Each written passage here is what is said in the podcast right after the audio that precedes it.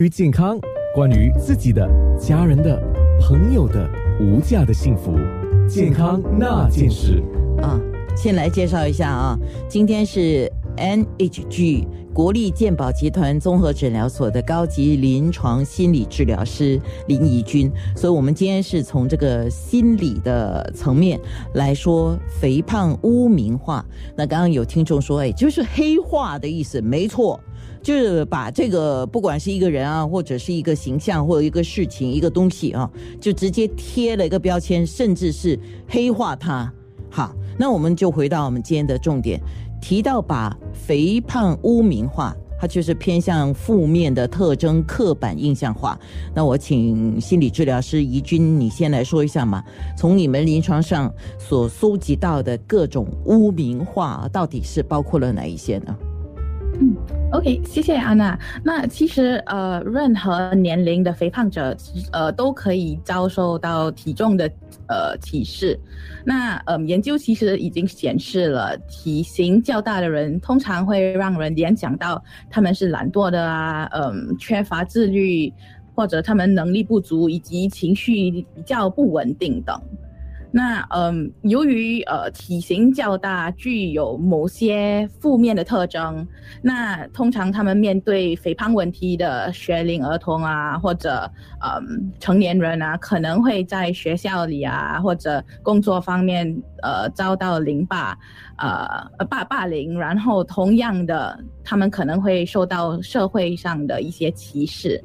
那嗯。肥胖污名化也可能以所谓的善意评论出现，就例如哦哦呃，你应该少吃一点啊，你你太胖了，或哦哦，你现在体重减轻了，看起来好美哦。那最终嗯，当面对人对对诶，当面对肥胖问题的人在成长过程中，呃，一直面对社会上的一些歧视啊，或者你总总是听到身边的人讲这种好像。不请自来的评语，他们可能会与食物啊、呃体型还有自我价价值，嗯，形成一个很不健康的一个关系。嗯嗯，所以现在你们所注意到的这种肥胖污名化的情况，造成的影响最严重的会怎么样？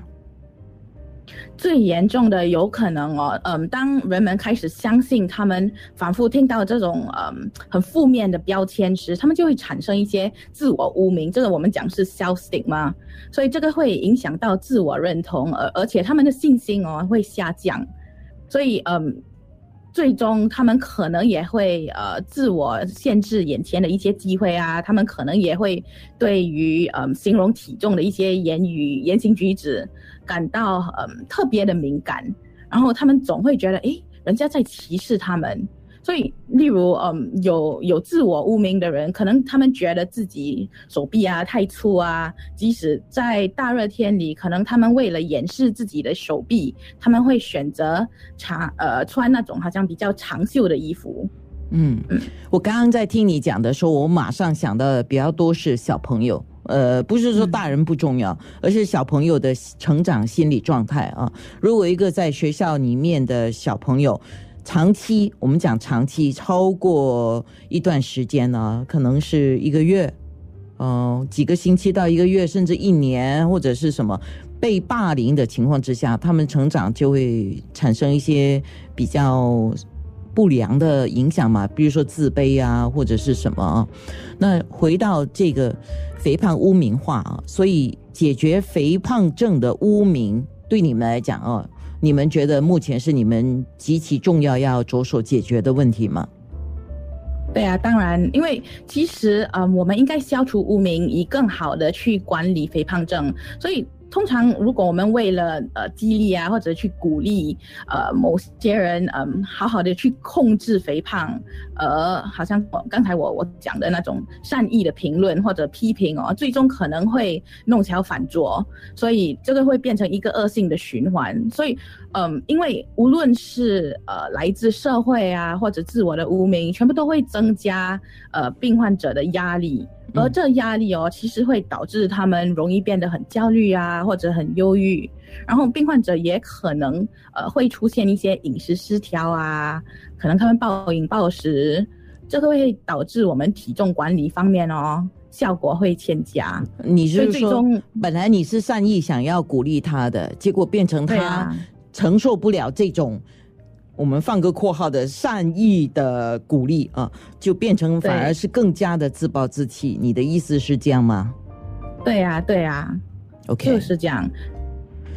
OK，所以你既然是心理治疗师啊，所以我们来讲控制肥胖的问题啊，就不管你今天是啊、呃我们先说，因为肥胖的问题太复杂了，它可以是先天的，它也是可以后天的，或者它是生理性或者是病理性的、心理性的都都有啊。那从心理的角度来讲，如何有效的控制肥胖的问题呢？而对于任何人来讲，是我们要如何来在心理上来加强呢？嗯所以，嗯，通常就如我刚才跟你讲的哦，呃，压力会导致我们有更多的无意行为。可能我们会觉得哦，好险哦，我不想要去减少，哦，我我我不想要去运动啊，所以所以我们可能会去减少我们体育活动啊，或者我们会发觉我们呃就一经常一直在吃零食啊，然后这些都会使控制肥胖变得更加困难。所以当我们感到很沮丧的时候，我们就应该更加去嗯试着去改善我们的负面的想法、啊、情绪还有行为。可是所以嗯可是按你这么说的话，如果已经去到了有一些自卑心理，或者是叫放弃了啊，我们不要讲到自暴自弃这么严重，就有点放弃的心理在里面的话，他是很难来告诉自己啊，我要再积极一点，他他可能做不到了。嗯，所以之所以我其实我们的我们的周围的一些人啊，还有这些支持、呃、我们的朋友啊，或者我们的嗯家人，其实他们的支持是很重要的。之所以我们才会讲这个嗯社会污名啦，因为如果我们整体的社会整体的社会嗯根本都没有对我们有这种慈悲心啊，或者没有去呃想起这我们的这些言语哦。会如何影响到呃身体比较较大的人，这个就会是一个问题嘛。哦嗯，其实这个相当矛盾的。我从我从一个比较呃善意心态的人的角度说吧，你又说我善意的鼓励会变成把他污名化，给他压力，那我现在要怎么样去积极的帮助他们呢？哦，所以这个是有技巧的吗？嗯当然啦、所以有时候我们是可以去想了解他们的动机，去鼓励一些健康比嗯。就叫他们呃朝向对他们自己感兴趣的一个方向而努力，会比负面的一些后果更有推动力。所以有些人哦，他们会跟你讲哦，你必须锻炼啊，才能够减肥，或者穿上一些某某些比较漂亮的衣服，或者有时候我们会用一点用用一点好像散播恐惧的，哎呦，如果你不减肥哦，你会生病。但是如果他们自己整本身就觉得有一点困难去激发自己的这些活动哦，我们可以去提出一些比较有趣的锻炼方式。所以可能呃，我们是跟讲哦，我们有一些比较有竞争性的比赛啊，我们去赛跑啊，不而而不是仅仅去跑步那么单调啦。哦，哇，这个需要很多的技巧。如果有问题要问的话，你也不妨看看从任何角度，从一个善意鼓励者的角度，或者从自己本来就是很积极努力要把体重管理好、减下来这种的角度，你都可以 WhatsApp 你的问题八八五零九六三，或者是直接在我们的两个面部直播留言区留言，就是在九六三好 FM。还有九六三好 FM dot A N N A 健康那件事，九六。于健康，关于自己的、家人的、朋友的无价的幸福，健康那件事。好，谈了这么久，肥胖污名化，哎，其实不只是肥胖啊，就给人家贴标签都是不好的。那尤其是可能也受到现在媒体的一个影响吧。你看模特瘦的像一根火柴这样啊，受到风吹就会断。可是哇，穿衣服好美啊，因为拍摄的角度很好看。OK，所以每个人就觉得那样才是标准啊。那很多其实还要注意的是，不少不知道有多少个有厌食症啊？我这样讲会不会太过分？OK，NHG 国立健保集团综合诊疗所的高级临床心理治疗师林怡君，我们今天讲到肥胖症的污名化啊，那我几个问题快问快答吧哈。第一，解决肥胖问题的正确方法是什么？如何从整体上应对？嗯，所以我们需要呃与其他医医疗人员呃密切的合作，去考全体的呃全面的去考虑我们的生理、心理还有环境的因素。我们讲是 bio psycho social。所以嗯，其实我们管理肥胖，大多数人觉得哦，我一定要。快快的瘦下来啊！但是其实不一定需要很大的改变，我们可以从嗯小处着手，慢慢来。所以可能如果我们是那种比较喜欢吃嗯白饭的一个人，呃，我们可以嗯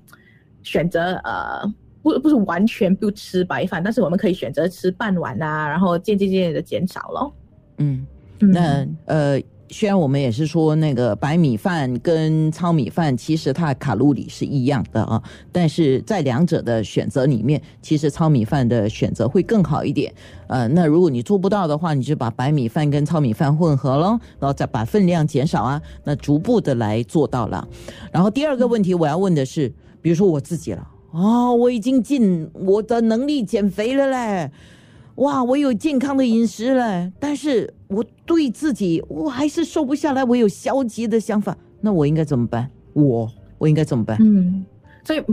就刚才我们是有嗯渐渐的有一点点去讨论过，就是要去呃去注意我们自己的想要呃减肥的一些出发点，所以嗯，如果我们能够呃为了努力。而争取一些对自己重要的一些事情，可能会让我们的心情比较好。所以不要不要为了远离你不喜欢或者害怕的事情，因为呃，如果我们呃，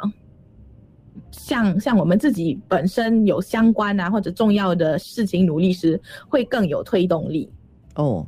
那如果我告诉我自己，呃，我努力的目的是把它瘦多几公斤，我可以吃多一点。那也那也那也还 OK，但是因为因为新加坡的文化还是就是很 food center 的嘛，所以维持维持健康饮食习惯可能会比较困难，有挑战。当我们有挑战是有时候，因为我们跟朋友聚会的时候，就常常就一直一起吃饭啊，所以呃一直去注意我们的健康饮食，可能会造成很。有些不便呐，对吗？看到他们点的好好吃的这些美食，他就会觉得哎呦很咸啊，可以可不可以吃啊？哎呦，听起来好像是你的感受哈。OK，